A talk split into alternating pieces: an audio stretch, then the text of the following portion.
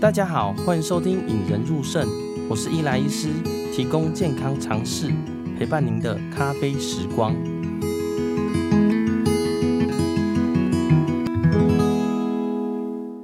最近越来越多确诊的病人啊，虽然大多数的人呢都已经打过疫苗了，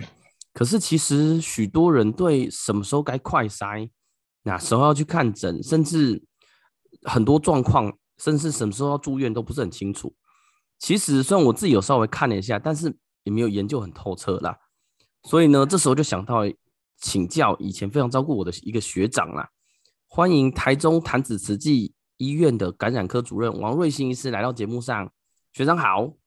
，Hello，学生好，各位听众、各位肾友大家好。哦，王主任当初在中国的那个医学中心呐、啊，其实是教导我们感染科的大学长啊。还记得当时在加护病房或者是在病人有咳痰的时候，要拿痰液去染痰嘛？那每次痰液在那个显微镜下，其实都看不大懂。每次都找学长来帮我们看一下，说：“哎，痰液里面这只细菌，或者是有可能是哪几只细菌啦？”那最近呢，有些朋友啊，自己身边的朋友开始陆陆续续确诊啊，自己的病人有些确诊啊。啊，其实讲起来有点不好意思啊，因为疫情刚爆发的时候，吼。主要研究的方向是疫苗啦，对于新冠肺炎的治疗其实没有这么专精。那直到最近手上病人有一些开始确诊，才开始专精啦。像我身边就有人确诊啊，其实确诊的时候，那时候不知道是不是心理作用，觉得自己喉咙很痒啊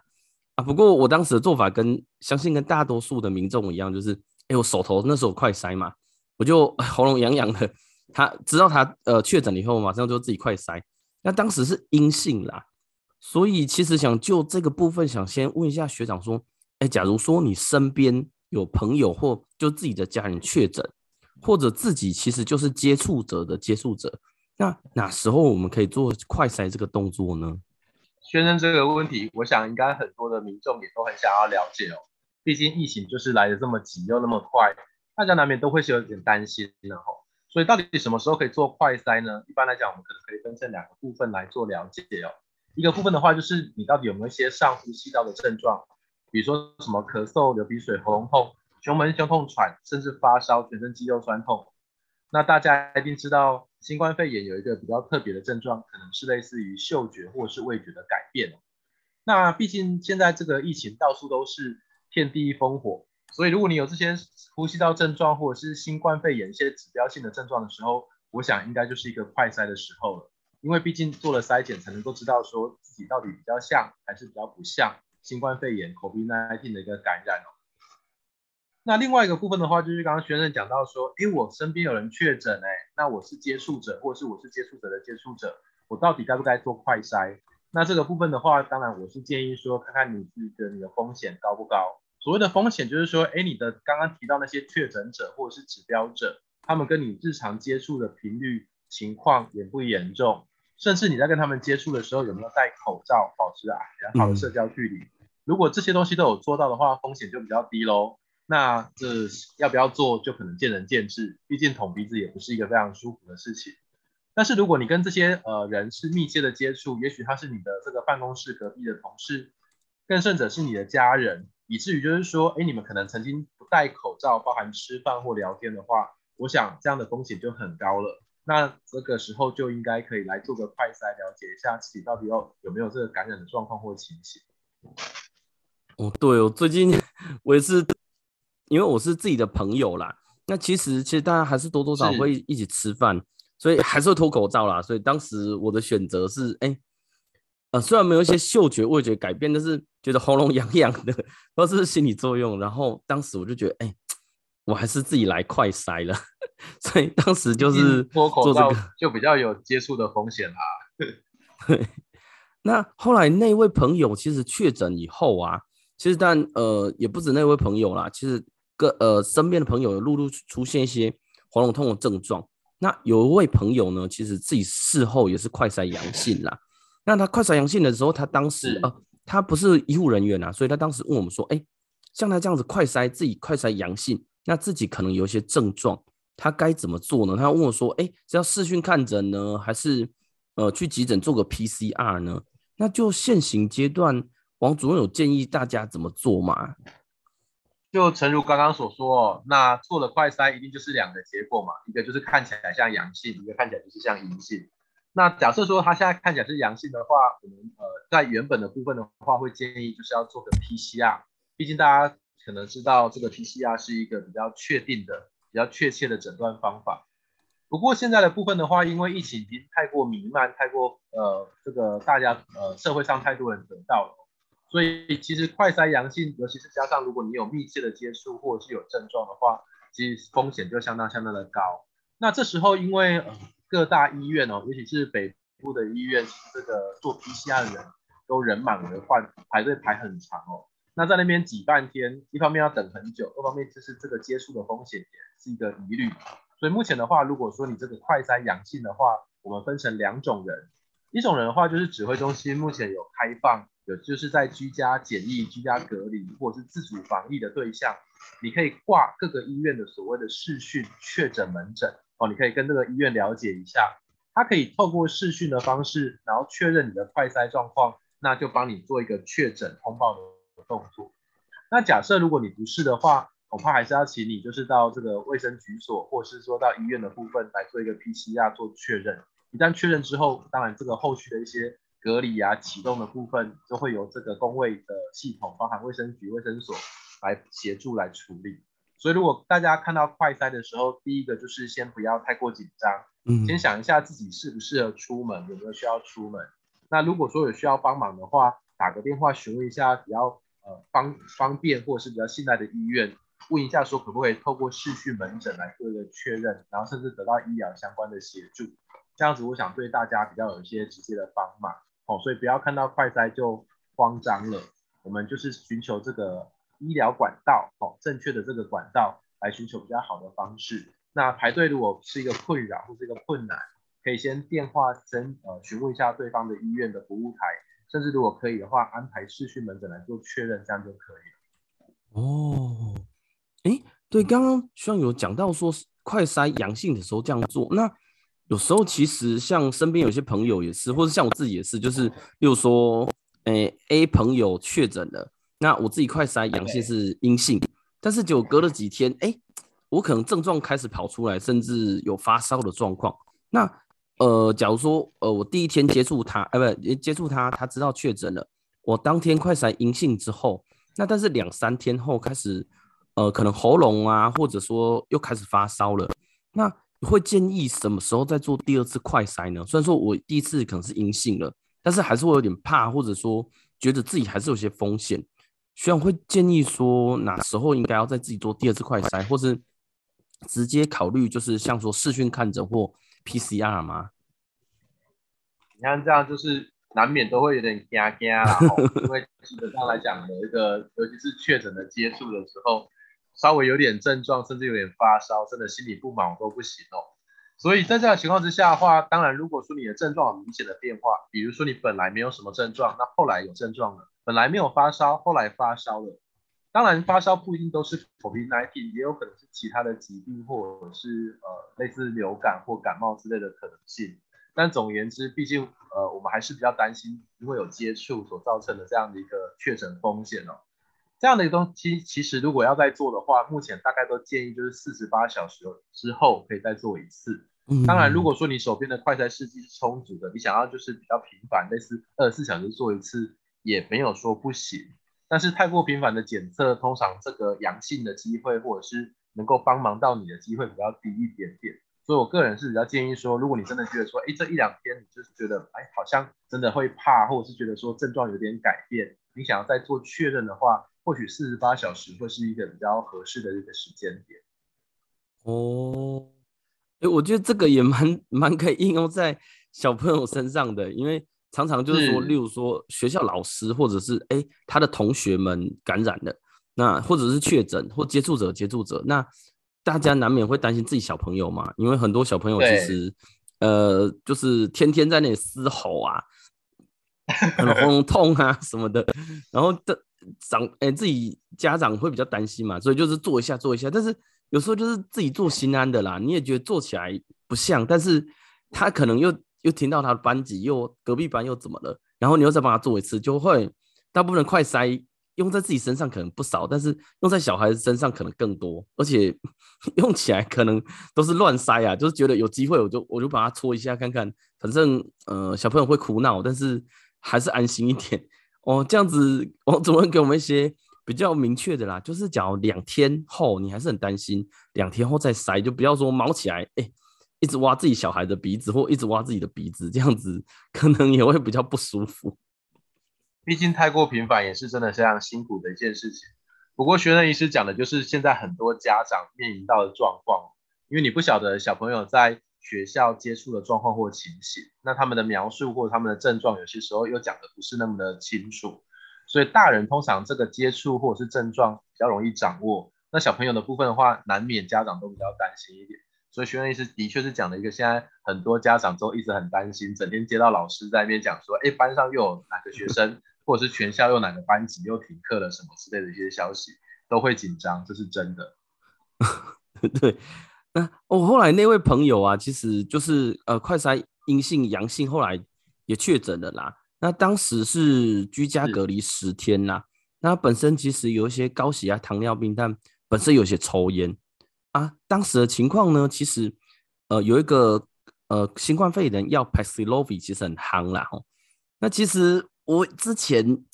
说来也是有点惭愧，因为新冠肺炎的药物其实一开始我没有很接触，但是我看到这些文字，其实我不大很会念呐。当我看到所有呃新冠肺炎的药物的时候，我就觉得好像哈利波特的咒语哦，Paxlovid 紧箍咒 或莫拉比拉比，就是而且觉得怎么都很像那个哈利波特里面就是什么什么去的样子啊。所以我在念的时候，假如不精准，再请王王主任帮我们纠正一下。对啊，所以我那个没关系，我们就乱念就好了，就是 P 开头的，M 开头的这样子。对，因为这些药物对大部分的这个医师或对这个世界来讲，原则上都是一个新鲜事，所以它当然就是正在被大家所认识跟了解。那它的名字当然大家一定就是念得太顺口，或是。啊，可能还没有一致性的念法，没关系，我们把它搞清楚，到底它的功能或者是可以帮忙我们的部分是什么就可以了。啊，那像我那个病人，哎，不是那个朋友啊，就是居家隔离十天啦。那其实那个朋友他其实哦，我相信现在有很多在居隔的呃朋友或者是呃家人，甚至就是本身就是医护人员，其实在居家隔离，我觉得他们普遍给我们的回馈是说，哎，第一个是心理上啦。欸、他不知道自己到底会不会怎么样啊，甚至有说出现一些人生跑马灯，说：“哎、欸，我要是怎么了，我的家人、我的老婆，或我的小孩，或者我的老公要怎么办？”那他就会一直开始问一些问题，或上网搜寻啦。那问最多的问题呢，大概是呃，第一个是他说要自备什么样的药物会比较好。那第二个是他很担心说：“哎、我一直咳，一直咳，我什么时候应该要接受药物的治疗啦？”这一点就是，尤其像新冠一号，最近大家是很夯嘛。然后问一下王王主任这个专家说，哎，像这样，呃，他是相对轻症，但是是可以居家隔离的人的话，他要自备什么药物，或什么时候应该要接受药物治疗呢？我想大家不小心确诊了吼，当然心里的压力都很大，毕竟这是一个疾病，那难免就会有听到有一些人因这个疾病而死亡吼。就算没有死亡，这些可怕的后遗症或者是并发症。大家心里也是有点害怕，虽然说大致上来讲，这个疾病还是以轻症甚至没有症状的人居多。那确诊呢，难免就会想要问问说有没有什么可以治疗啦？那刚刚宣任医师有提到说，可不可以准备一些什么样的药物？那我们把这个药物分成两块哦，一块叫做症状治疗缓解症状的药物，那一块的话就是针对这个新冠肺炎 COVID-19 来使用的药物哦。那症状治疗的药物就比较单纯喽。那就像各位可能平常会在家里准备一些头痛的啊、退烧的啊，或是肌肉酸痛、咳嗽、流鼻水、喉咙痛的一些药物，通通都可以先做一些预防的准备。毕竟就是呃，人生难免都会有一些小病痛嘛，好，那如果说你有这方面的一个症状，其实都可以使用这些哦，可能呃咳嗽、流鼻水、喉咙痛的一些药物来做一些缓解。那这个我相信大家可能都比较有概念或经验。那比较特别的就是刚刚讲到说，针对这个 COVID-19 的一些特殊药物，那有一些药物很新，那各位可能没有听过，那有些药物可能已经有一段时间了，比如说像瑞德西韦这样的一个药物，可能大家都知道。嗯，那甚至有的人可能会听过说，哎，还有一些就是所谓免疫抑制剂的治疗方法。那我个人是觉得，吼，这些药物都大致上太过专业或专门。那各位通常比较没有机会直接做选择，甚至像瑞德西韦或者是像刚刚讲免疫抑制剂，几乎都是要住院用打针的方式才能够处理。那万一如果说有遇到这样的一个程度或者是严重度的话，我想就交给医院专门的医师来做处理。那在这边我就先跟各位简单介绍一下或讲一下说，有两个刚刚轩任觉得说念起来很像咒语，一个是 Paxlovid，这个部分的话是辉瑞的药物。那另外一个的话就是它中文名称叫做莫拉皮拉韦，那我们就把一个药物叫做蓝色黄色的那一个，好，因为这个 Paxlovid 的辉瑞的药物它本身的包装是黄色白色的，那莫拉皮拉韦的话我们就简称它叫小莫好了。小莫。那这两个药物的话，原则上是比较适合各位在门诊或是相对轻症的时候来作为使用。它跟早先的流感药物所谓的克流感的使用时机相似哦，他们都希望能够在症状发生的前五天之内来做使用。只是像 Paxlovid 的这个蓝黄的部分，它目前是建议十二岁以上才能够使用，而小莫莫拉皮拉韦的部分要十八岁以上才能使用。两个药物的部分的话，对肾友来说，莫拉皮拉韦比较友善一点点，因为它比较没有造成肾脏功能的负担。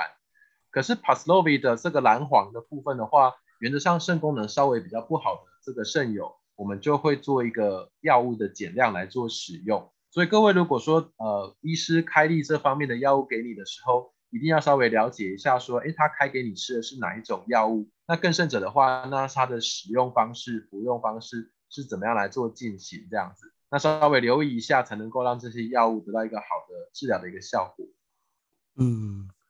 诶，那王主任说像，像像这样轻症的口服用药啊，是说，例如说像，诶，他什么时候他是要去呃看门诊，呃门诊医师开立，还是说他可以在药局领？就是说，假设他有一些症状，呃，医师评估觉得要开立的时候，他要怎么获取这些药物呢？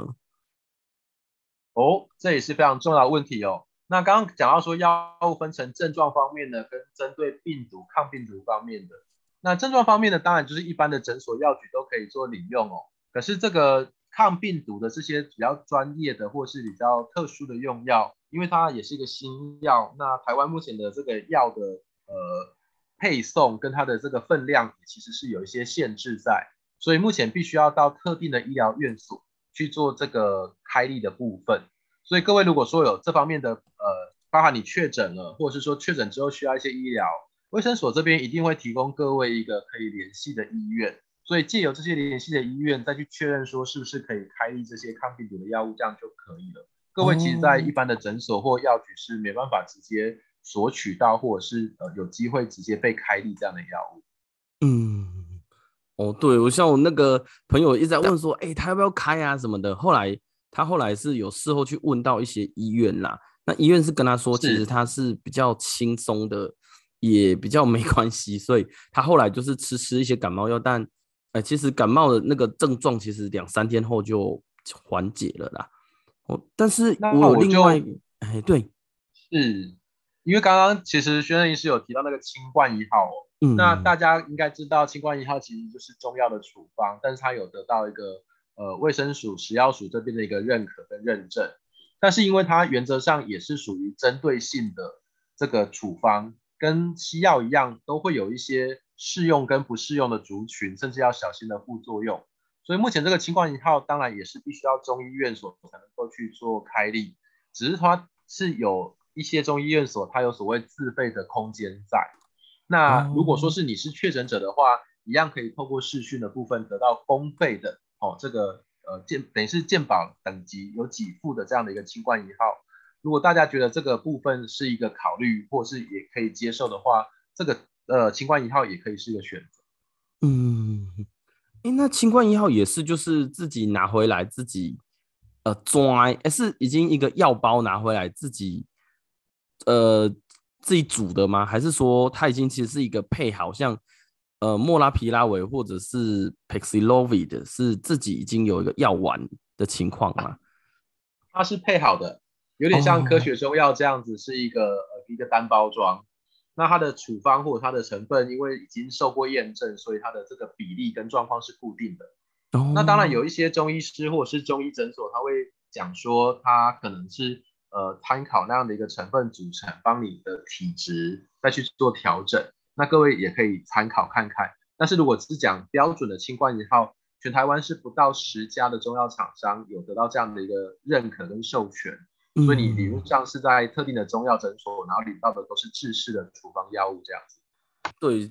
最近最被常问的就是清冠一号，因为很多朋友的朋友就是他们可能没有得病，但是很多人真的也觉得自己说，哎，是不是要去买一下啊什么的？但是当然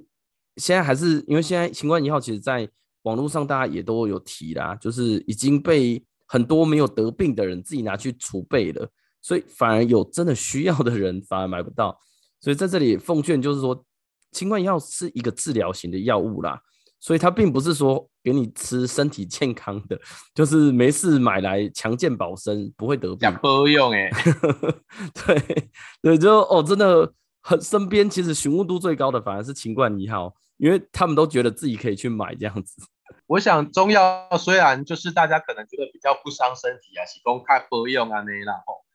可是清冠一号的处方，大家如果稍微去了解一下，就会知道它是一个比较寒凉的处方药，一般人其实不太适合，就是长时间服用作为保养保健之用哦。所以呃，可能如果说想要把它当成增强免疫力的一个药方来做的话，呃，它原本的设计或它的这个药效可能不是走那个方向。那身体本来就比较偏寒偏虚的人，在使用这个处方的时候要特别小心。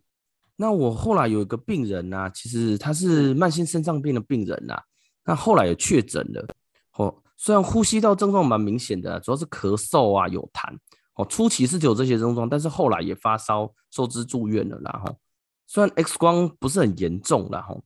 但是对于相对重症的这一群患者啊，我们一般会呃放在隔离病房嘛，然后给予氧气，呃验血氧跟追踪 X 光。那这些病人的时候，就是像我们在一线的医师，或者是被照护的这些病人呢，他会想问说：哎，像莫纳皮拉韦，甚至瑞德西韦，这时候什么时候用？然后还有人会提出说：哎，听说还有一些生物制剂，是不是应该可以使用？想说刚好问一下学长说：哎，针对这种相对重症的病人啊，呃，什么时候给这些东西，或我们的标准治疗，应该会跟一般的呃治疗肺炎有什么差别呢？当情况比较严重的时候，吼，那像这样的疾病的问题，当然就是要交给专业的来处理，然后，嗯，所以各位如果说遇到的时候呢，就赶快找这个胸腔科或者是感染科医师，然后在住院的过程里面治疗的部分，他们就会接手处理哦。那当然，大家可能会有点好奇，所以就简单的还是跟各位介绍一下。前面我们有稍微提到，就是说有所谓的轻症比较适合，或者是刚开始的时候就可以使用的。所谓的蓝黄的帕斯洛比的或者是莫拉皮拉韦的小木偶，但是当你的情况稍微变得比较严重一点的时候，什么叫严重？就是这个呼吸的这个问题变得比较呼吸衰竭、没喘气，或者是有血氧降低到九十四%以下的时候呢，这时候临床医师就会考虑帮你在进阶呃中重度的药物来作为使用。那第一个会被考虑的药物，通常就是所谓目前的瑞德西韦，因为这是目前呃大家手边。看到最有疗效或者是疗效比较确定的一个药物，那更加严重的时候呢，比如说肺部的这个浸润，然后这个气波这些点工皮垮开一点，然后毁煞煞，然后穿溃嘛，穿没喝水时尊呢，就会有刚刚宣任医师讲到一些免疫抑制剂的一些使用，或者是所谓的生物制剂的做使用哦。但是这个部分的话，呃，毕竟大家可能不是这方面的专业，那稍微有点概念就好了。那知道说，哎，可能就是走向一个呼吸衰竭，或是血氧浓度吼，血氧机量起来小于九十四的时候，医师就会开始考虑这个瑞德西韦，甚至更后线的这个呃生物制剂哦，免疫调节抑制剂的时候，这样就可以了。嗯，哦，所以就像我那个那个病人，后来其实后来他就渐渐渐渐的有在好转呐、啊，所以他的像瑞德西韦啊，生物制剂是都没有使用啊。不过，因为我们也会被病人问这些问题啊，哦、所以想说刚好请专家来回复一下。通常如果说就是血氧掉了，或者是呼吸变得比较喘喘促，甚至说 X 光片变得比较糟糕的时候，就会呃提早使用啊，因为毕竟、嗯呃、有些时候病情变化的蛮快的。那当然呃，应该是每个临床医师他在现场的判断都不太一样，所以我就说像这种事情太过复杂了，我们就交给专业的处理就好了。哎，对。那还有就是最近也是有听说啦，就是刚刚那个王主任提到的，呃，口服用药的中间的 Paxlovid 的，好像很多，其实很多病人都说，哎，好像是不是跟很多他常吃的高血压用药啊，什么抗凝血剂都有一些交互作用。那不知道大家就是或者说学长针对这几种抗病毒药物啊，就是说你大致上有哪些时候你在吃，呃呃。Paxlovi 或者是小莫哦莫拉皮拉韦的时候，需要特别注意或特别分开的呃禁忌或注意事项呢？那这边的话就讲到说，像呃莫拉皮拉韦小莫的部分，它对于大部分的这个患者们或者是民众，在尤其在使用一些慢性药物的时候是比较友善的，因为它的交互作用比较没有那么的复杂。可是像这个 Paxlovid 的我们的蓝黄吼，这个它的交互作用，所谓交互作用就是药跟药之间互相干扰的情况就会比较严重，或者是比较明显。那包含像是刚刚讲到一些这个心律不整的啊，或者是抗凝血的制剂，很多人有一些心脏方面甚至开过刀的，然后本身有一些心律不整，以至于就是说可能有些血脂的哈，会以花管呢，你讲以外，这种原则上都有可能会有一些干扰，甚至会影响到疗效。所以，我这边是想要，其实请大家帮忙吼。如果说刚好你在这个过程里面有需要开到抗病毒的药物，你一定要跟你的医师讲清楚，不管是借由这个云端药力健保存折的方式，还是说你自己手边有一些纸本的这个药单，都可以让医师来做参考。因为毕竟这个药物它真的跟蛮多药物有一些交互作用。那有些药物的话就是要停用，那有些药物的话是要调整它的剂量。所以，呃，因为每个药物的状况不太一样，我们大概就没有办法在这边一一说明了哈。不过能够呃提醒大家，就是说跟心脏科很多方面的一个药物都有一些交互作用，那甚至有一些像是呃安眠药啊、抗精神病的药物，其实也多少都会有影响。